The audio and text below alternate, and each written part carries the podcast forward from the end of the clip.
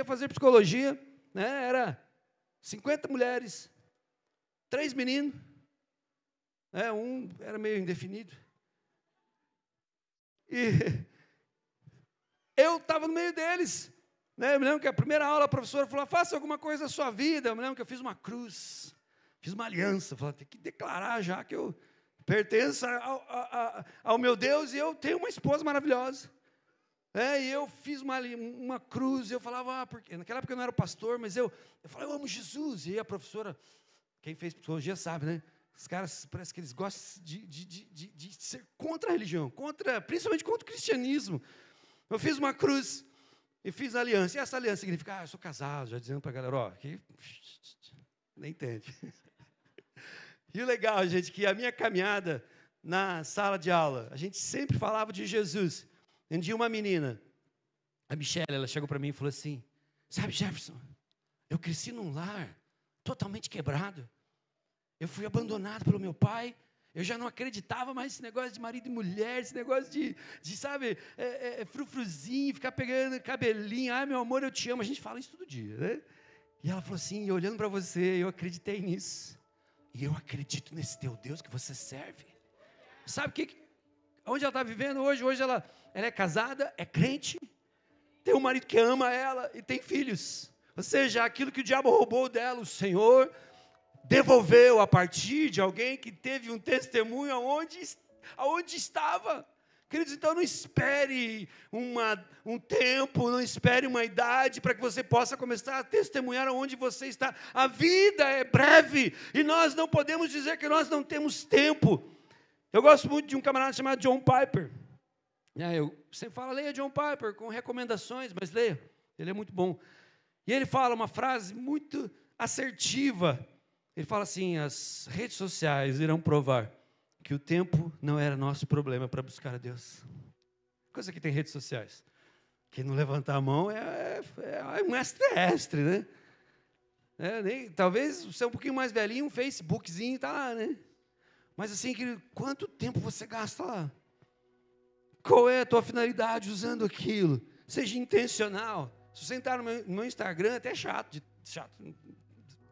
Só Jesus. Só Jesus. Jesus. Jesus, Jesus, Jesus, Jesus, Jesus, Jesus. Tudo em você precisa gritar Jesus, mesmo que você não pregue. Alguém já disse assim: eu pregue em todo tempo, e se preciso, use palavras. Que até o teu jeitão seja um jeitão diferente de andar. Eu gosto muito de um pregador chamado Abe Uber. Né? Quantos que conhecem o Abe Uber?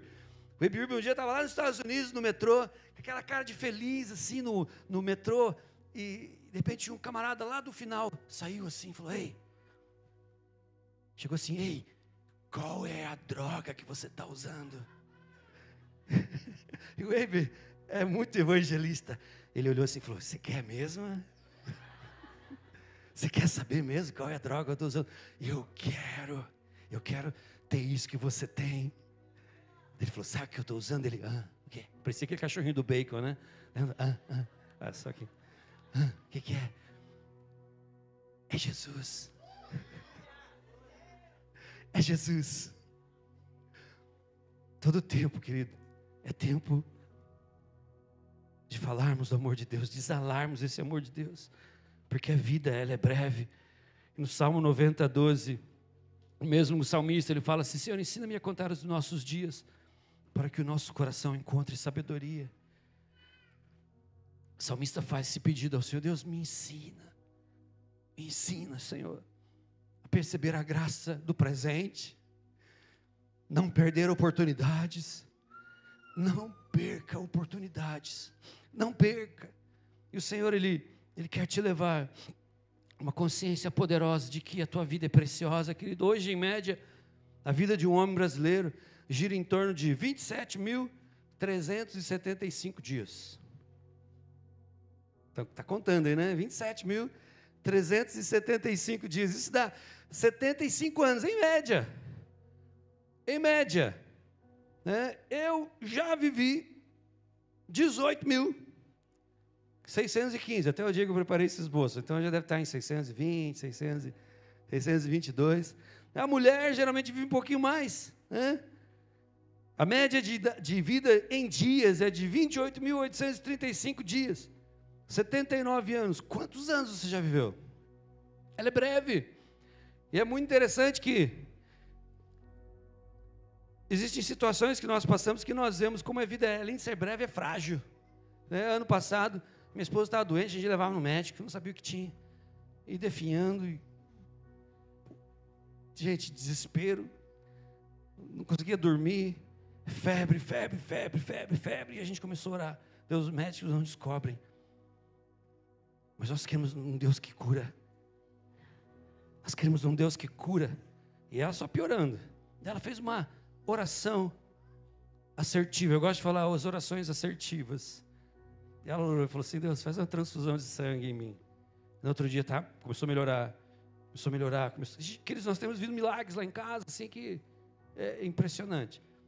Depois de alguns dias, o médico, a gente foi no médico, o médico falou assim: Você está bem? Eu estou bem. Tem certeza que está bem? Eu estou bem. Ela sabe o que se tinha? Leptospirose. Não sei de onde pegou. Lá em casa não tem rato. Limpinho. Mas em algum lugar. Mas era uma doença para a morte. E a gente vê como nós somos frágeis. Como nós somos frágeis. E precisamos nos entregar a essa graça de viver só para Jesus, só para o Senhor. E além dela, dela ser frágil, né, João, Tiago, o, o irmão de Jesus, no capítulo 4, ele fala assim: Ouçam agora, vocês que dizem, hoje ou amanhã iremos para esta ou aquela cidade, passaremos o ano ali, faremos negócios e ganharemos dinheiro.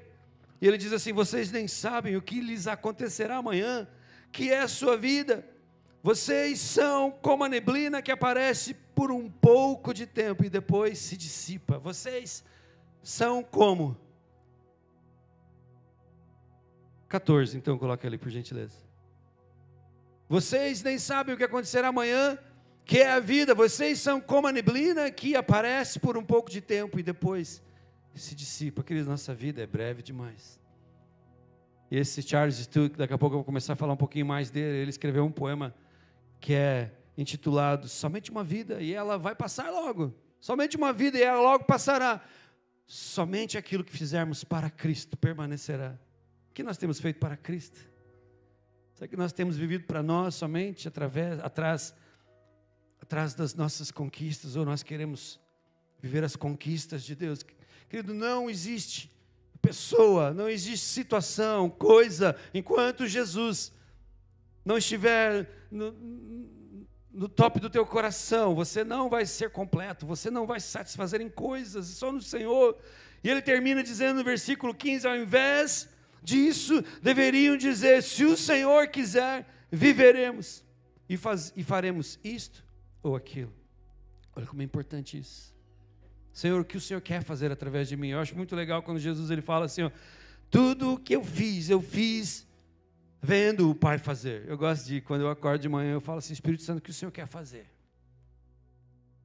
Espírito Santo, o que o Senhor quer fazer através da minha vida? Nessa semana eu conversei com a pianista da minha filha, que é a mãe do Flávio, e ela disse assim: Pastor, aquele dia que o senhor foi na, lá em casa, e o senhor entrou lá em casa, e o senhor orou por aquele homem que tinha aquela boca torta. É, lembra que eu falei sobre isso? Ele tinha aquela boca torta e, e os olhos não paravam de lacrimejar. Quer dizer, os olhos tinham um problema que não saía lágrimas, né?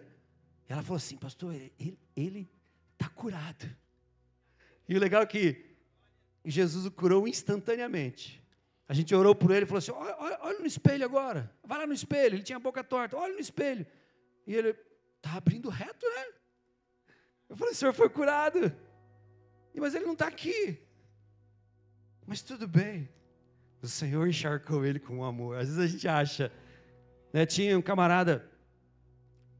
Eu, eu não me lembro o nome dele. Não fugiu o nome dele, mas ele só orava porque era crente. Que ele achava que os únicos que mereciam cura eram os crentes. Daí veio um outro camarada chamado John Delay, que ele falava assim: Não, cara, o Senhor é tão maravilhoso que ele cura todos, não precisa nem ser crente. A gente gosta, eu não gosto de dizer que, que existe crente e não crente, eu gosto de dizer pré-cristão. Os pré-cristãos, né? os pré-cristãos, aqueles que através da tua vida Olha que legal isso. Aqueles que através da tua vida vão se render a Jesus. Queridos, existem pessoas que nós não alcançamos, só você alcança. E sabe o que é legal? Quando você anda na pegada de Jesus, Jesus, o que o Senhor quer fazer através de mim hoje?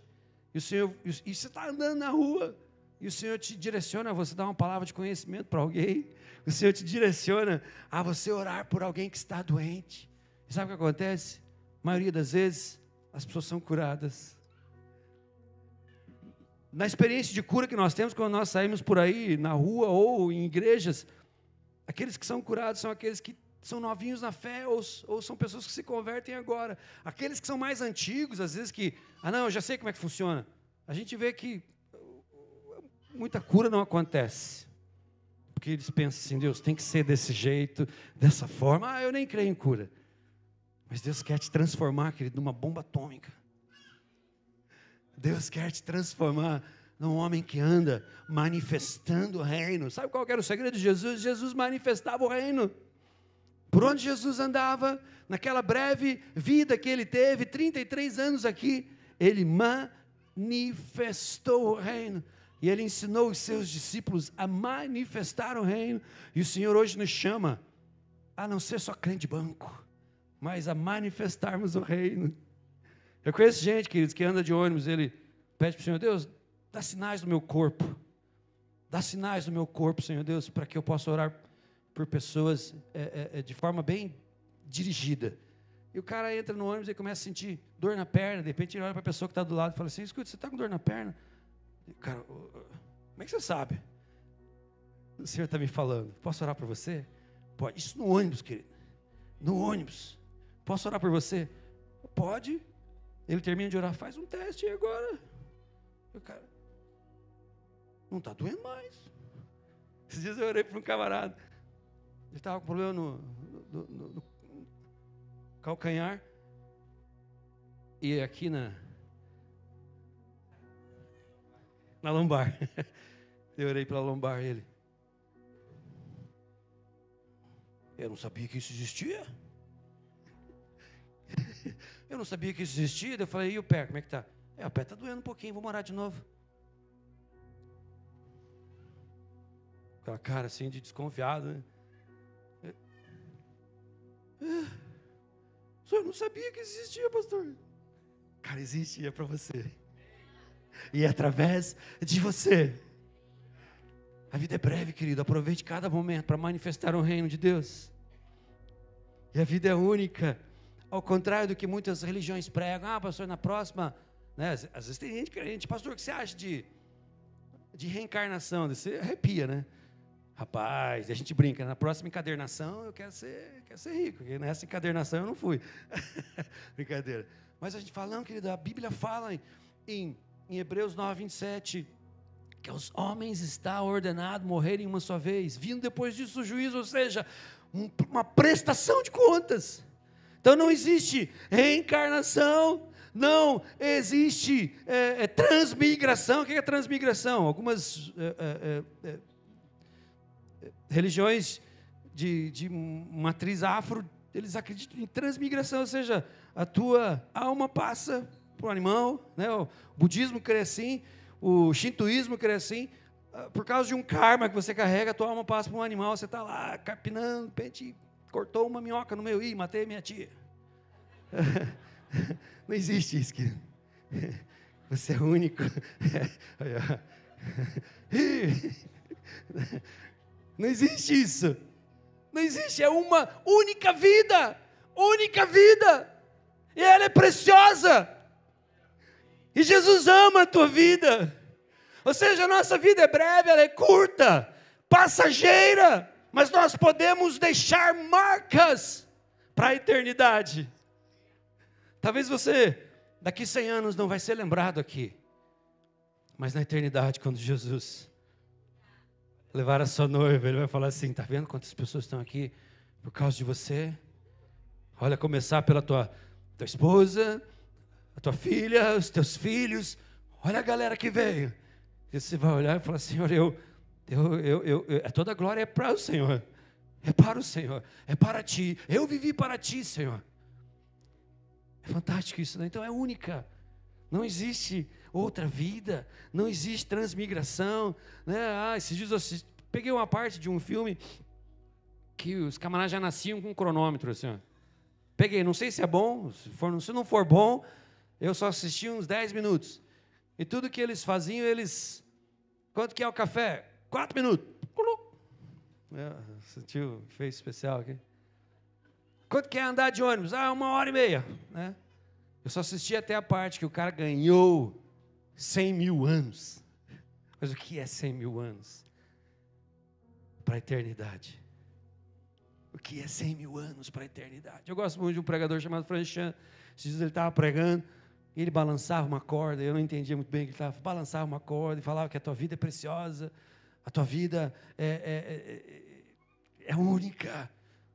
Deus ama a tua vida, Deus ama você, Deus te colocou aqui por um propósito. Às vezes a gente acha que o nosso propósito é pregar para multidões, mas não, queridos, às vezes o teu propósito é ser uma boa mãe de família, igual como foi Suzanne Wesley, 15 filhos, mãe de John Wesley, uma bomba atômica na Inglaterra, uma bomba atômica né, é, no mundo, porque, queridos, ele foi um evangelista que levou milhões de vidas para Jesus, mas foi cuidado por uma mãe que amava Jesus. De 15 filhos. Quem aqui tem 15 filhos? Alguém aqui tem 15 filhos? E ela só falava assim: Filho, se você não for pastor, eu só aceito um grau um pouquinho abaixo, que é primeiro-ministro da Inglaterra. Só isso. Mas ele quis ser pastor. Foi, foi escorraçado das igrejas porque tinha uma mensagem de arrependimento. Mas ele, tudo bem, subia na tumba do pai e pregava e a galera vinha. E diz que a voz dele era ouvida a um quilômetro de distância, sem microfone. Ah, Deus, eu sou menos. Deus, eu sou. Eu, eu, eu, eu não dou para esse negócio, cara. Eu sou muito tímido, Senhor. Eu gosto de um camarada chamado, chamado é, William é, Smith Wigglesworth. É até difícil pronunciar ele, né? E ele era gago. Ele cuidava da logística da, da, da missão. Mas ele começou a orar, Deus, essa palavra queima no meu coração. Mas ele ia pregar, que não, não, não conseguia. Ele era gago, tipo Moisés, assim. E, a, e quem pregava era a esposa. Daí um dia ele falou assim: Espírito Santo, vem, me capacita, me batiza, Espírito Santo. Me batiza com o teu fogo, Espírito Santo. Me batiza com o teu fogo. E naquela noite ele chegou o pastor dele e falou assim: Essa noite eu quero pregar. Mas o pastor, mas você, é eu mesmo. Ele começou a pregar, disse que a esposa dele batia na Bíblia e falava assim: Esse não é o meu marido. Esse não é o meu marido, esse é um homem transformado. Queridos, e a biografia diz que, através da vida dele, mais de 20 pessoas foram ressuscitadas. Ele era um homem que andava nas cidades, orando por cura, orando por defunto, gente. Então não tem, não tem. Moisés tinha 80 anos. Abraão tinha 75 anos. Alguém aqui é mais velho que isso? Então não existe, querido, desculpas. A nossa vida é única. Né? Não existe o Jumanji, né? Já assistiu aquele filme chamado Jumanji? Que o cara já chegava com três pontinhos, né? Três pontinhos no braço, três vidas. Não, é uma vida só. E o que nós temos feito com ela? O que nós temos feito com ela? Queridos, existe uma vida só para que possamos ser vistos, reconhecidos, não só na terra como no céu, mesmo que não seja na terra, mas no céu, como homens de oração, mulheres de oração, mulheres e homens que buscam, que estão à procura desse Deus, como foi Daniel. Daniel foi levado cativo para a Babilônia, tinha 14 anos, um adolescente. E a palavra de Deus diz que eles ficaram 70 anos lá, e 70 anos, com certeza ele orava mais que isso, mas 70 anos Daniel orando. Quando você começa a ver a biografia de Daniel, a história de Daniel, no próprio livro dele, você vê que ele nunca cessou de orar. Hoje Daniel é reconhecido como um homem de oração. Eu falo, eu tenho um acordo com Jesus. Eu vou morrer antes que minha esposa. E ela vai falar as palavras do meu enterro. E o que ela vai falar? Eu tenho certeza absoluta que ela vai falar assim: é um homem que eu acordava e não via mais ele do meu lado. Mas eu sabia que ele estava orando. É um homem que jejuava, um homem que me amava, amava a família. E você, pai, o que teus filhos vão dizer de você? O que tua esposa vai dizer de você? Você é, é, é mulher, se você for antes, né? se teu marido tiver essa, essa tristeza né? de te enterrar, o que ele vai falar de você? A vida é única, não perca as oportunidades. Só temos uma vida para vivermos como foi Cornélio. A palavra de Deus diz em Atos 10: Cornélio, aquilo que ele fazia, mesmo sem ter um conhecimento de Deus ainda, mas ele já tinha um temor de Deus, servia como memorial diante de Deus. Tanto que um dia ele estava ele estava orando a Deus, o Deus dos judeus que ele conhecia, e um anjo o visitou. Falou: Cornélio, manda chamar Pedro, para que ele te ensine a palavra. Olha como é importante nessa, nessa curta e única vida, nessa breve e única vida, nós conhecemos o que a palavra diz. Ame a palavra, querido. Ame a palavra. Ame a palavra de Deus. Coisa que ama a palavra de Deus. E por causa da vida de Cornélio, a sua família inteira conheceu a Jesus, seus amigos conheceram a Jesus. Olha que legal, por causa da tua vida por causa da tua vida, por causa da tua vida, toda a tua família vai conhecer quem Jesus é. Os seus vizinhos vão conhecer Jesus. Queridos, eu acho muito lindo quando nós conhecemos pessoas, ou mesmo nós, que quando nos momentos de dor, adoramos ao Senhor. Nos momentos de tristeza, quando nós somos magoados. Olha, quero dizer que só existe um tipo de cristão. É aquele que perdoa Pastor, mas é aquele que não perdoa. Não, esse não é cristão. Só existe um tipo de cristão, aquele que perdoa. Eu acho muito lindo a vida de Jó. Às vezes a gente fala de Jó, mas mesmo em meio a situações que ele estava vivendo, de sofrimento, ele cria no Redentor, no Senhor da vida dele. Né? Quantas vezes nós encontramos pessoas que estão passando por dificuldades, nós não queremos menosprezar o sofrimento, mas eu acho que sofrimento é uma promoção que Deus quer te dar. Não que Ele envia sofrimento, eu não creio nisso. Ele não, não envia. A maioria dos sofrimentos que nós vivemos é porque nós estamos colhendo aquilo que nós plantamos. Deus não envia, mas é uma promoção para que você tenha outras experiências com o Senhor, porque Deus ele não te prova para te reprovar, Deus ele te prova para te aprovar. Quantos creem nisso? Deus quer te aprovar. Deus quer te aprovar. Eu gosto muito de um camarada chamado Bill Jones. E ele é pastor de uma igreja relevante numa cidade bem pequena. E eles estão orando naquela, naquela cidade para que o Senhor erradique o câncer. Que eles é, quando você começa a ler o testemunho daquela galera, eles, eles vão para os hospitais, eles começam a orar pelas pessoas, as pessoas são curadas na rua, nos, no Starbucks. Os caras entram no Starbucks, eles começam a orar pelas pessoas, as pessoas se convertem no Starbucks, nos McDonald's da vida, e eles estão orando para Deus erradicar o câncer da cidade. E assim, e, os, e as autoridades têm reconhecido que, depois que eles começaram a fazer esse propósito com o Senhor, os números caíram vertiginosamente. Eles estão agindo no, eles estão agindo no sobrenatural, o Senhor está agindo, o Senhor está honrando a fé deles. Mas sabe o que aconteceu com a vida dele? Ele perdeu a esposa doente de câncer. E ele, naquela semana, ele falou assim: Não, eu quero levar a palavra. Dei a, a, os, os, pastores amigos falaram assim: Não, pastor, descansa, você tem que se, se poupar. Ele falou: Não, é só aqui na terra. É só aqui na terra que nós podemos adorar ao Senhor, mesmo em dias de dificuldade. No céu não vai ter dificuldade, e nós vamos adorá-lo para sempre. No céu não vai ter problema com conta negativa. Alguém tem problema com conta negativa aqui? No céu não vai ter problema com doença, lá não tem doença. Nós iremos adorar ao Senhor pela eternidade. Mas aqui nós podemos adorá-lo em todo tempo, mesmo em meio a dificuldades. Então a nossa a nossa uma vida só e ela é breve, ela é única e ela é decisiva. A tua vida aqui é decisiva, querido. É decisiva.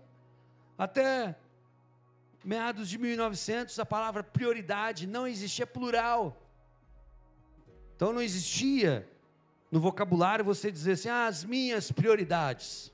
Porque a tua, se são duas, já uma se degladia com a outra. Ou qual é a tua prioridade? Qual é a minha prioridade? Ah, não, pastor, eu tenho prioridades. Mas eu quero te dizer, querido, que Jesus precisa alcançar, precisa estar no pódio do teu coração, precisa ser a pessoa mais importante da tua vida. Pastor, mas como é que a gente pode viver assim? Querido, quando nós vemos assim, nós somos o marido dos sonhos.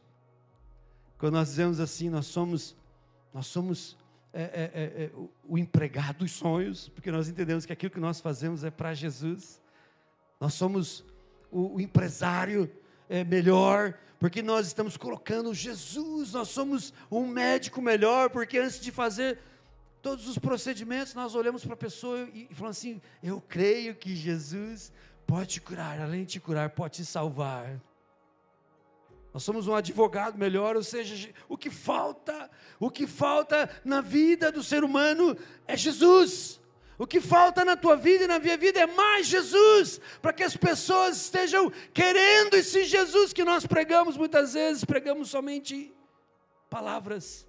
Querido, muita gente chega na igreja, ela acha que é o ponto final, mas é o começo. A conversão não é o teu ponto final, mas é o, é o teu ponto de chegada. A partir da tua conversão, muitos mais virão. E esse é o sonho de Deus. Por isso a tua vida é decisiva. Em Eclesiastes 12, 14 fala que Deus nos julgará por todos os nossos atos, incluindo o que fazemos em segredo. Seja o bem, seja o mal. O Senhor nos chamou, querido, para fazermos as suas obras. Em João 14, 12, ele fala assim: Vocês farão obras maiores. Quais foram as obras de Jesus? Era ver o que o Pai estava fazendo, Quais foram as obras de Jesus? Era, foi curar os, os doentes, foi libertar as pessoas que estavam debaixo do, dos, dos grilhões das trevas. Este é o teu trabalho. Este é o meu trabalho, aonde quer que eu esteja. Por isso, a minha e a sua vida é decisiva. Eu comecei falando nesse missionário Charles Thomas Studd, e ele era um camarada, naquela época não existia futebol, soccer mas existia cricket. E ele era um dos, dos craques da época. Ganhava muito dinheiro, ganhava milhões. E quando ele conheceu Jesus, olha que interessante, ele conheceu Jesus. Ele teve um encontro com Jesus. Ele era de uma família aristocrata, aristocrata muito rica, e ele se entregou a Jesus. Ele falou: Jesus, eu quero entregar ao Senhor toda a minha vida. Inclusive a herança que ele tinha, que era uma herança de milhões. Ele mandou um pouco da herança dele para o Moody, mandou um pouco da herança dele para o Exército da Salvação, mandou um pouco da herança dele para o George Miller. Quem conhece George Miller aqui? Foi um camarada que saía nas ruas recolhendo os órfãos. Recolhendo os órfãos, naquela época na, na Inglaterra, os órfãos eram colocados junto com os loucos em hospícios. Ou seja, a probabilidade de eles crescerem é, com problemas era muito, era muito alta. Então ele se, ele se incendiou por amor àqueles, aquelas crianças. Ele diz que muitas vezes faltava o pão. E eles falavam assim: não, vamos orar, o Senhor vai prover, vai prover o pão e o leite. E passou umas duas horas mais ou menos, parou, uma, parou um carro de uma panificadora falou assim: Sr. George Miller, nós temos aqui uma fornada, mas ela, ela passou um pouquinho, deu uma queimadinha. O senhor aceita? E, rapaz, a gente estava orando por isso. Furou o pneu, do, do carro de leite, na frente do, do, do, do na frente do orfanato. Seu George Miller, a gente precisa destinar esse leite. O senhor se importa de ficar com esse leite? Porque senão vai estragar. Ele, a gente estava orando por isso. Então ele destinou uma grande parte para as missões de George Miller. E quando ele, ele estava noivo, ele falou assim: vou dar pelo menos um, alguns milhares de libras para minha noiva. E ela falou assim: Não, o Senhor tocou no teu coração para a gente não ficar com esse dinheiro. Então, dê esse dinheiro, o Senhor vai prover para as nossas vidas. E ele escreveu um poema que talvez é um dos maiores legados da vida dele. E esse poema, ele é intitulado Uma Vida Só, e ela logo passará. Somente o que for feito para Cristo permanecerá. Eu traduzi, meus queridos, mas assim, quando você traduz, perde, perde muito da métrica das poesias. Mas eu queria que você fechasse seus olhos enquanto eu leio esse poema escrito, que foi escrito por alguém que amou Jesus, alguém que era apaixonado por Jesus, alguém que entendeu o chamado de Jesus, alguém que entendeu o chamado, a urgência de Jesus, alguém que entendeu que Jesus era apaixonado por vidas. E eu queria que você fizesse essa viagem comigo. Ele escreveu assim: uma vida só, e ela logo passará. Um dia, enquanto ocupado em uma vida fugaz, ou seja, que passa muito rápido, uma pequena frase me arrebatou e nada mais. Aquilo entrou de forma certeira em meu coração, em minha mente. Isso achou habitação. Uma vida só, e ela logo passará. Somente o que for feito para Cristo permanecerá. Sim, uma vida só, isso mesmo. Apenas uma só, e ela logo vai passar, cujas, cujas horas fugazes são como uma serração, uma neblina que logo cessará. Então, na presença do meu Senhor, um dia eu hei de estar ali em pé, uma vida inteira para Ele eu vou apresentar, porque uma vida só e ela logo passará. Somente aquilo que for feito para Cristo permanecerá. Só uma vida ecoa uma voz no pensamento, rogando melhores escolhas eu fazer, insistindo que eu deixe de lado o meu querer e a Ele me ofereça para tudo obedecer. Uma vida só e ela logo passará. Somente o que for feito para Cristo permanecerá. Sim, só uma vida de anos breves na balança, cada um com seus fardos, temores e esperanças, todos como vasos que precisam encher com o que é de Cristo ou com o que é do meu próprio querer. Uma vida só, e ela logo passará. Somente o que for feito para Cristo permanecerá. Mas quando o mundo com sua vitrine vier me tentar e Satanás quiser da minha meta me desviar, quando o ego inflado quiser de mim se apoderar, então ajude-me, Senhor, a sempre consciente dizer: uma vida só, e ela logo passará, somente aquilo que foi feito para Cristo permanecerá.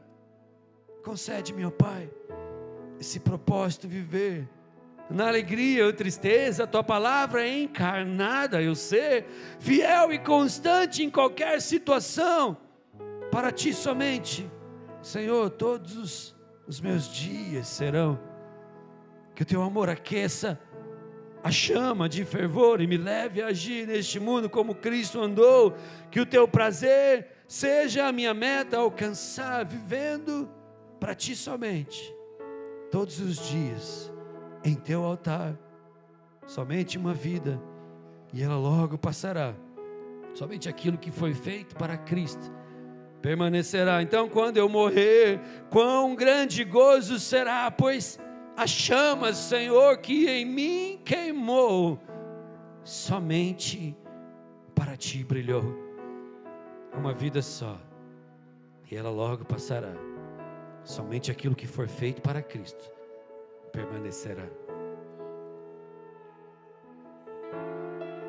Nossa vida é breve, nossa vida é única e nossa vida é decisiva.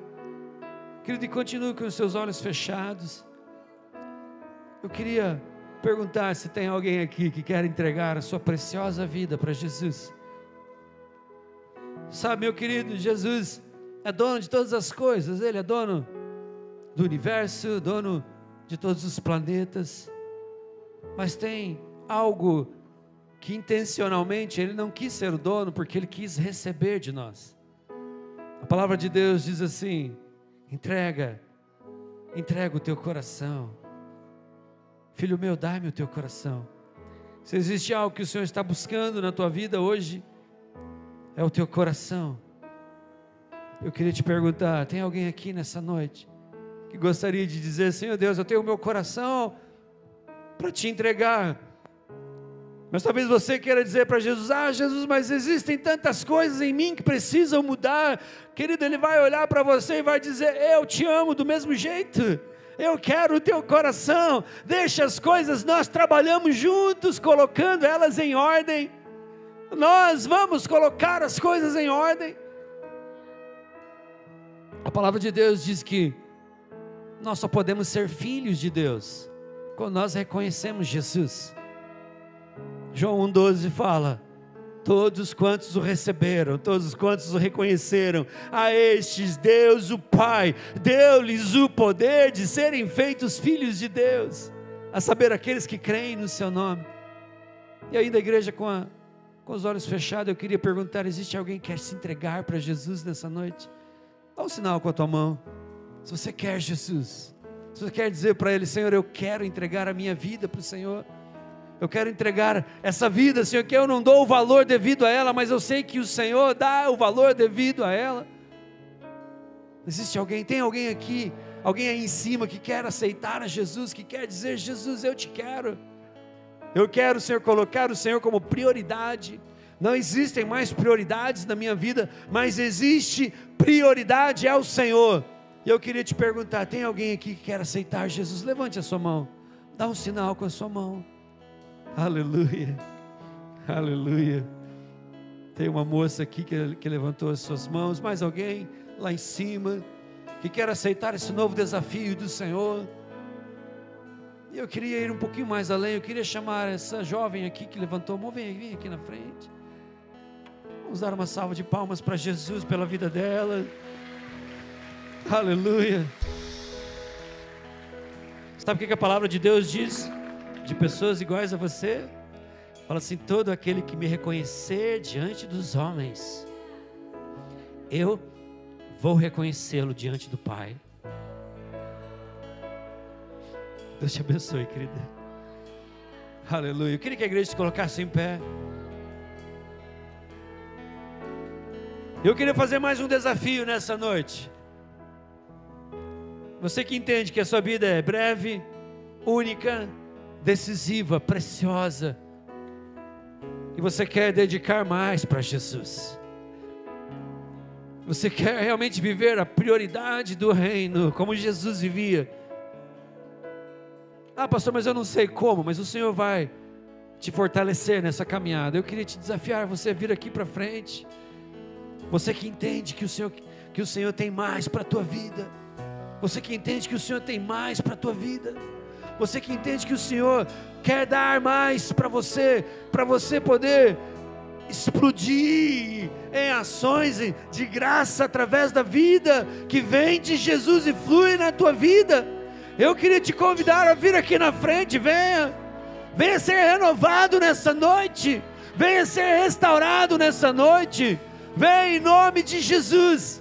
O Senhor quer te usar aonde quer que você esteja, aonde quer que você ande. O Senhor quer te usar para falar para as pessoas que as vidas delas é muito importante, que o Senhor as ama, apesar da vida ser breve. Ser única e decisiva. O Senhor quer contar com você. O Senhor quer contar com você lá no teu trabalho, querido, lá na tua faculdade, aonde você estiver, no mercado, você evangelizando, caixa do mercado, olha que coisa linda isso. Você evangelizando seus pais, você evangelizando os seus pares na tua empresa, é isso que o Senhor quer de você.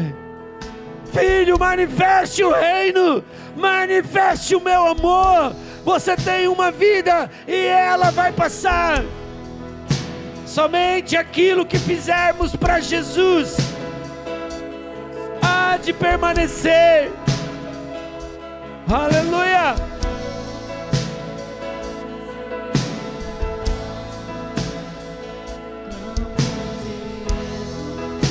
Aleluia. Sim, Senhor. Aleluia.